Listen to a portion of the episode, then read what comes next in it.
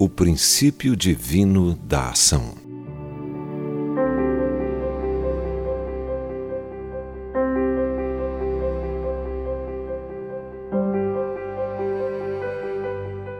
A regra básica da fé é que, conforme agimos, Deus também age.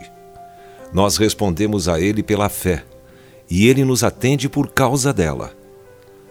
Paulo descobriu que a fé operava como o sangue que fluía em suas veias. Logo, já não sou eu quem vive, mas Cristo vive em mim.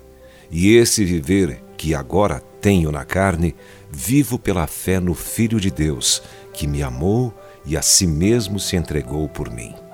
Gálatas capítulo 2, verso 20. Aqui estão alguns exemplos da palavra de Deus. Todos ficaram cheios do Espírito Santo e passaram a falar em outras línguas, segundo o Espírito lhes concedia que falassem. Livro de Atos, capítulo 2, verso 4.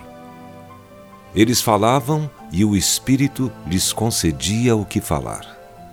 Desenvolvei a vossa salvação com temor e tremor, porque Deus é quem efetua em vós tanto o querer como o realizar, segundo a sua boa vontade. Filipenses capítulo 2, versos 12 e 13. Aqui o apóstolo brinca com as palavras. Deus está em você para você fazer a sua boa vontade, ou ele coloca o desejo em nós para realizarmos o desejo dele. É isso que significa ser guiados pelo Espírito. Homens santos falaram da parte de Deus, movidos pelo Espírito Santo. 2 Pedro capítulo 1, verso 21. Jesus disse: Quando, pois, vos levarem e vos entregarem, não vos preocupeis com o que haveis de dizer, mas o que vos for concedido naquela hora, isso falai. Porque não sois vós os que falais, mas o Espírito Santo. Marcos capítulo 13, verso 11. O Senhor firma os passos do homem bom e no seu caminho se compraz. Salmos 37, verso 23. Nós andamos e Deus nos conduz.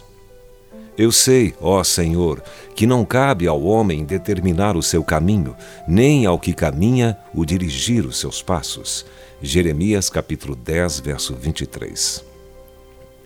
Três vezes lemos: Ele faz os meus pés como os da corça. Em 2 Samuel capítulo 22, verso 34, em Salmos 18, 33 e em Abacuque, capítulo 3, verso 19, que é o que Isaías quis dizer com correm e não se cansam, caminham e não se fatigam. Isaías 40, verso 31. Deus não quer que sejamos como um par de luvas esperando para ser usado, inútil e sem vida. As pessoas oram: Usa-me, ó Senhor, mas não fazem nada. Existe uma ideia de que para ser usado por Deus você precisa ser um Martinho Lutero, um John Wesley ou um David Livingstone. Mas você está vivo para continuar abrindo caminhos e realizando a sua tarefa.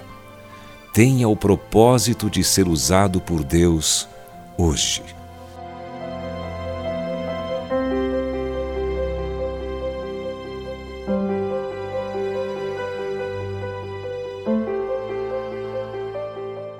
Se você foi abençoado com esta palavra, compartilhe ela com alguém.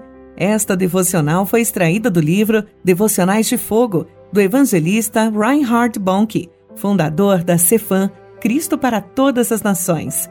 Para conhecer mais sobre a Cefam e seus inúmeros projetos evangelísticos no Brasil e no mundo, basta acessar cfan.org.br ou baixar o aplicativo Cefam Brasil nas plataformas Google Play e Apple Store.